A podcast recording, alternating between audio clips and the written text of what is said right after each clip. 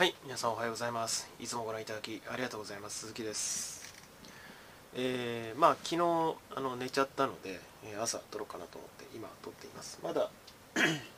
そうですね。朝の8時なんですけど今回お話ししようと思っているのはまああのおかげさまで、えー、自分が希望する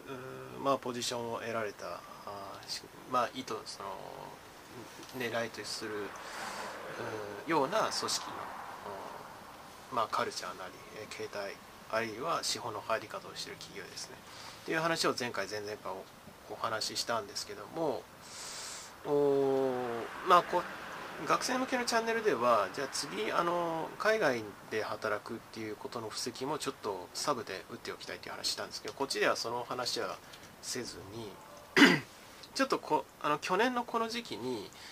あのこの時期っていうか6月の上旬から中旬ぐらいにかけて、まあ、あの宮古島に、えー、まあ、単純に旅行だったんですけど行ってきたわけですけども今年はなんかマンスリーマンション借りて1ヶ月か2ヶ月こもろうかなっていうふうに思ってるっていう話をしたいと思っています改めて。でそれにも、まあ、合理的な理由は僕なりにあってっていうことももちろん含めてお伝えしたいと思っています。で自己紹介に関しては概要欄貼っておりますのでどうぞそちらをご参照ください。でまずですねその皆さんあの、まあ、南国って言い方なんですけども、えー、まあすごくまあだんだんそろそろ夏、まあ、まだ梅雨があるからな。梅雨明けてからいよいよ夏かなって感じで その前段階の今時期ですよね。でまあ、やっぱり7月8月は暑いなっていうのとまああの特に沖縄っていうと日本ではね、うん、まあリゾートのイメージありますし、まあ、実際そうだと思うんですけどあんまりそこで仕事をするってイメージを持たれる方は少ないのかなというふうに思うんですよね。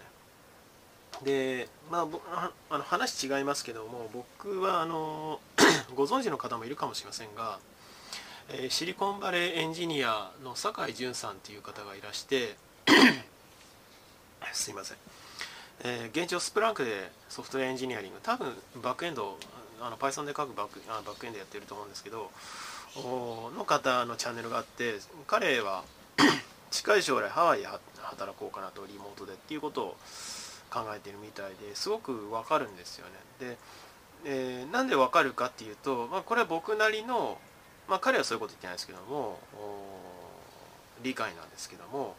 やっぱり特に女性はこれは前も言ってるんですけど特に女性はやっぱ気圧が低いとあの体にね不調をきたしやすい、まあ、なんで男,、まあ、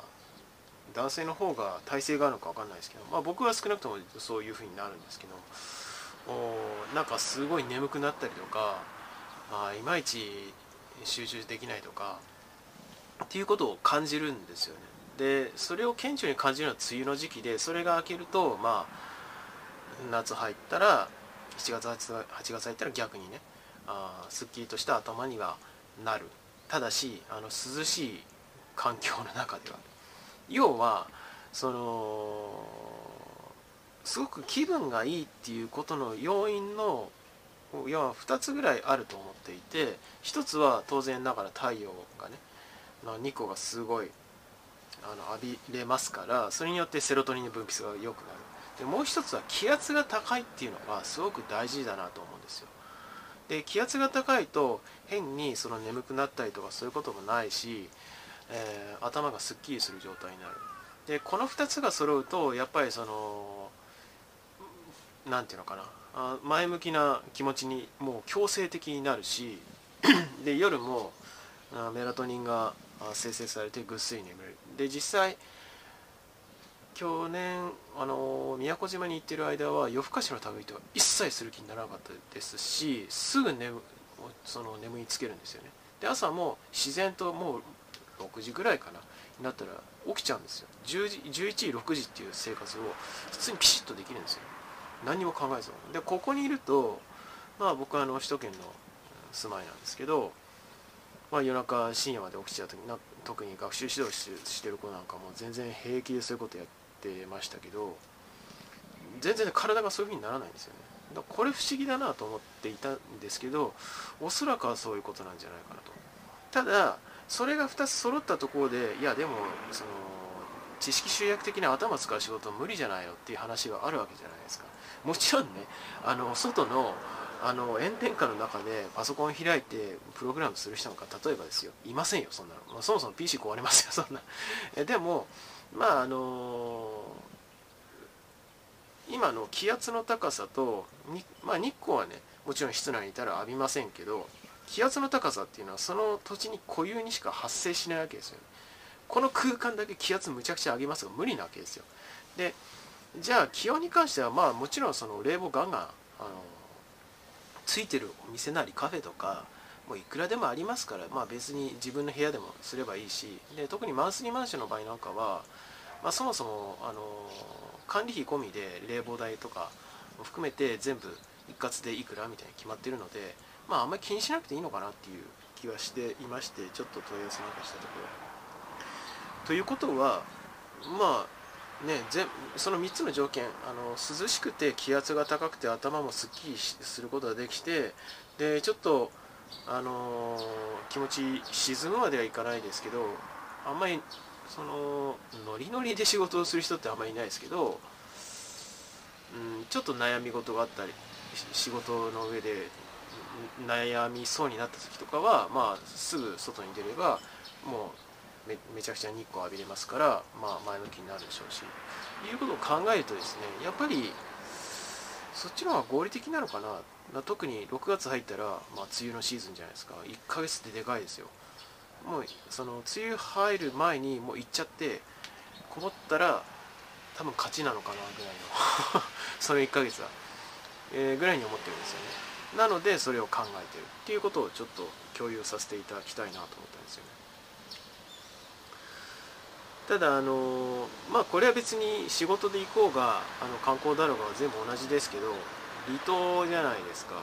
まあ沖縄本島だったらまたちょっと違うかもしれませんけど離島ってやっぱりあの何かオンラインショップの類で買ったりとかしても1週間遅れとかザラなんですよ。なのでちゃんと持ち込むべきものはきちんと確認して持ち込んでじゃないといや後からあバッテリーモバイルバッテリー忘れたとかましてやモバイルルート忘れたとかになると地獄になってしまうのでそこは相当注意してあの準備して持ち込んでいかないとまずいなというふうには思ったりするんですけどね。であと、うんまあ、これはあ画面を見る仕事をする方、まあ、ほとんどそうだと思いますけど、まあ、僕は一応データサイエンティストなので、えー、としての仕事なので、まあ、やっぱり画面見るわけですよ。そうすると長時間まあ、この後ろのね27インチだったらそれは目も疲れないわけですけどやっぱりモバイルの PC でずっと24時間見る24時間っていうか日中の仕事ずっと見るって僕はしんどいんですよね。あのなんか自然じゃない。体がそういうその姿勢を姿勢とか行動を受け付けない。っていう風になるんですよ。でなのでそのじゃあ滞在先に大きなモニターがあるかとか、まあ、大概テレビついてますからでで、まあ、これも確認してるんですけど20最低でも23インチあるいは27インチのモニターがあって、まあ、テレビがあってそこに HDMI 挿せば出力できるじゃないですか画面に、まあ、これはあの酒井潤さんやってらっしゃいましたけど、まあ、僕も当然やりますよ。おこういうのはやっぱり必要かなと。であとはまあ僕の場合でしたらまあ、オンラインで通話ビデオ通話するときに昔から使ってますけど、まあ、何回も紹介してますけどこういうマイクとか、えー、場合によってはあそこそこ性能がいい1万円前後するあの据え置き型のスピーカー。これもまあ1回ねあのスーツケースとか入れちゃえばあ重さそんな気にならないので、えー、持っていくと、まあ、快適な環境が作れるのかなというようには思ってますね。であのもともと学習指導をしていた時のがその学生を主に対象としたチャンネルの方では、えー、まあ、就労ビザ、まあ、今年はあ宮古島こもりたいなというふうに思ってるんですけどおいおい、まあ、西海岸で働きたいなと思ってますし場合によっては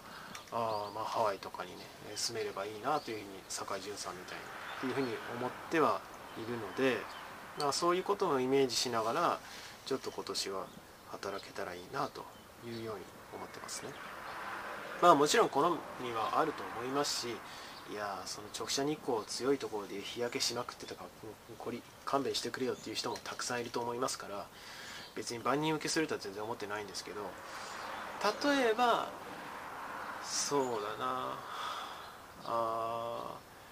まあ山で例えば箱根とか長野とか、まあ、まあ、軽井沢とか立科とかありますけどああいうところで過ごすっていう選択肢もあるとは思うんですでもそういうわけで今の話ですぐ分かると思いますけどあっち気圧低いじゃないですか。なんかえ涼しくて快適なんですけど頭働くイメージないんですよね。で僕も小さい頃よく親に連れられて山で過ごすっていうことはしたんですけど、まあ気持ちはいいんだけどなっていうそういうイメージを持ってますね。まあでも今年も1週間ぐらい行くと思いますけどまあ比較してみたいかなというようには思っています。まあこんなところでしょうか。でまたあの夜時間あったらまあ撮るつもりですけどサクッと1本あげたいなというように思ってます。では最後になりますがよろしければチャンネル登録および高評価の方お願いできれば幸いです。では今回この辺で。バイバイ。